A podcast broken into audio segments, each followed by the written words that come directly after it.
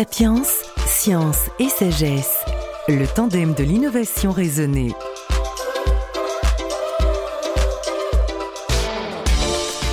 De grandes migrations ont eu lieu à la préhistoire en France. Une première pendant le néolithique il y a 6300 ans, l'autre pendant l'âge de bronze il y a 4200 ans.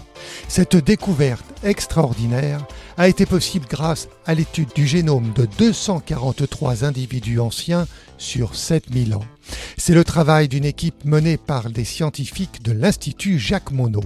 Sapiens vous propose trois émissions spéciales en compagnie d'Eva Maria Gegel, directrice de recherche au CNRS, co-responsable de l'équipe épigénome et paléogénome de l'Institut Jacques Monod qui a conduit ces recherches. Première émission, comment sont conduites ces recherches? Comment sont-elles mises en œuvre? En quoi consistent-elles? Dans une seconde émission, nous présenterons ces deux vagues de migration. Et enfin, dans la troisième, la signature de ces migrations sur les Français d'aujourd'hui.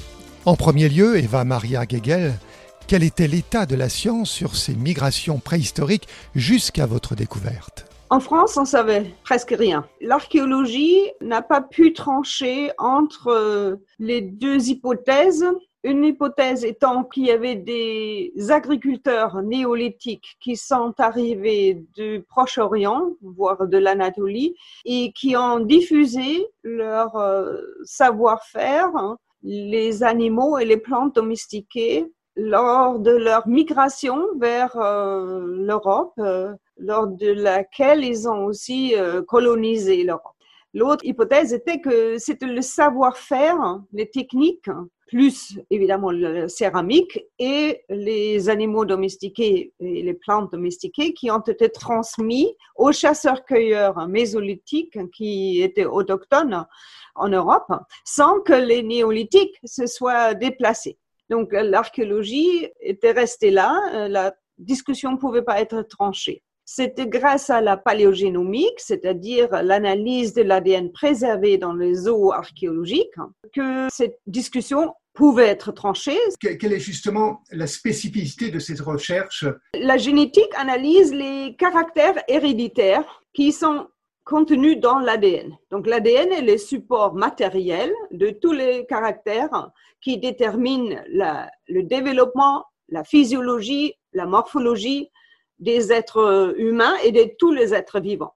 Donc on analyse ce code génétique cela nous permet, par des méthodes d'analyse euh, statistique, mathématiques, hein, de déduire des mécanismes par exemple, on peut retracer des migrations et évidemment aussi l'évolution des caractères phénotypiques, comme on les appelle, donc les caractères hein, qui sont euh, dans l'information génétique et dans l'ADN, mais qui sont après exprimés dans notre corps, qui font ces traits qu'on peut observer. Par exemple, notre apparence physique, la couleur des cheveux, la couleur des yeux, notre fonctionnement, si on peut digérer le lait ou pas, tous ces caractères. Dans le, cas de la paléogénomique, donc on analyse la totalité du génome, toute l'information génétique contenue dans toutes les cellules, et on analyse aussi euh, l'ADN mitochondrial, qui est une molécule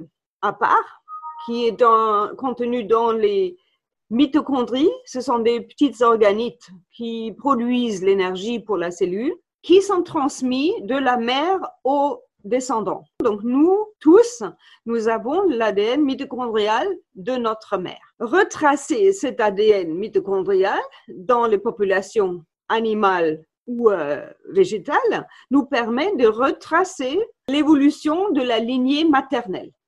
Si on analyse uniquement le chromosome Y, qui est un chromosome sexué que uniquement les hommes portent, dans ce cas-là, on retrace l'ADN de la lignée paternelle. Quand on compare les deux lignées, qui évidemment nous donne juste une petite partie de ce qui s'est passé dans le passé, on peut comparer le comportement des mâles par rapport aux femelles. Dans le cas des humains, c'est encore euh, compliqué ou complexe parce que chez les humains, il y a encore les rites, les coutumes, les tabous qui se rajoutent. Tout le monde se marie pas avec tout le monde. Donc, on n'a pas un comportement égal entre hommes et femmes. Dans les sociétés, comme ils ont évolué au, au moins euh, pendant l'Holocène, donc pendant cette période protohistorique qu'on a analysée là, le néolithique, les âges des métaux, jusqu'au Moyen Âge, Antiquité, Moyen Âge, jusqu'à aujourd'hui, différentes populations ont des comportements différents. C'est-à-dire, parfois, euh, c'est un patron de mariage où les femmes se déplacent, vont dans des villages de leurs hommes, de leurs maris, et vivent avec les familles des maris. Et donc, ça a euh, après des conséquences génétiques qu'on voit au niveau génétique des populations qui sont différentes. Combien de, populations vous avez pu euh, comme ça analyser? Tout ce que j'ai raconté jusqu'alors était connu euh, pour les migrations néolithiques, c'était connu pour l'Europe centrale, pour les Balkans, pour la péninsule ibérique, pour l'Angleterre, mais presque rien pour la France moi, j'avais un projet dans la tête de d'analyser le peuplement de la France depuis, en fait, depuis les Néandertaliens jusqu'aujourd'hui. On a commencé à travailler là-dessus dans les années 2010 euh, et les suivantes pour établir, développer les méthodes qui nous permettent de produire des bons résultats fiables. Et on a travaillé sur le premier squelette néolithique et médiévaux après, on a monté avec Mélanie Prevot ce projet où on voulait analyser, donc, depuis le néolithique jusqu'au euh, Moyen Âge, les populations en France. Et donc, on a commencé à établir les collaborations avec les archéologues et anthropologues et euh, ensuite euh, rassembler les échantillons, faire les analyses génétiques. Donc, ça, c'est un travail très, disons, pénible et laborieux euh, parce qu'on travaille aussi dans des conditions euh, particulières. Puisque l'ADN ancien est tellement dégradé, il faut qu'on prévienne la contamination avec l'ADN moderne. Cela nous oblige d'avoir un laboratoire de haut confinement dans lequel on travaille avec des protocoles particuliers qui nous permettent de, de minimiser toute contamination avec l'ADN moderne, aussi bien apportée par nous, parce que l'ADN moderne est partout, donc, on a analysé avec Samantha Brunel à peu près 243 ossements. Dans ces 243 ossements, on a analysé aussi bien l'ADN mitochondrial que le chromosome Y et en plus quelques, on dit marqueurs génétiques, c'est-à-dire des mutations qui se trouvent dans des variants génétiques, donc des gènes associés à des très phénotypique. Il y a beaucoup de personnes en Europe qui peuvent boire du lait frais. Le lait, normalement, est consommé chez les animaux uniquement, euh, ou les mammifères, uniquement au début de la vie, lorsqu'on est des nourrissons.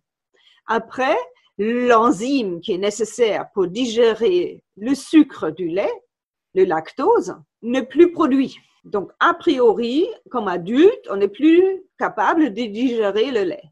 C'est toujours vrai pour les populations en Asie. Mais quand on regarde en Europe, on voit qu'il y a un gradient entre le nord et le sud. Donc, plus au nord, par exemple en, Allemagne du Nord, Angleterre du Sud, du sud de la Scandinavie, les gens à 95% peuvent boire et digérer sans problème le lait. Par contre, en Italie, c'est que 25%.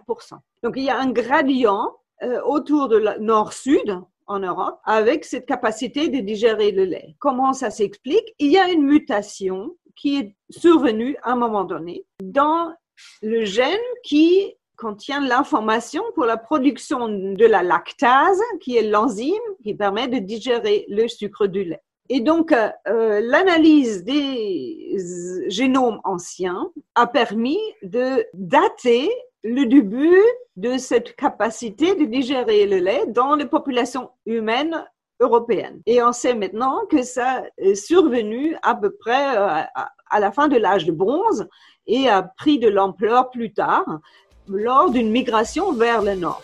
Eh ben, merci beaucoup.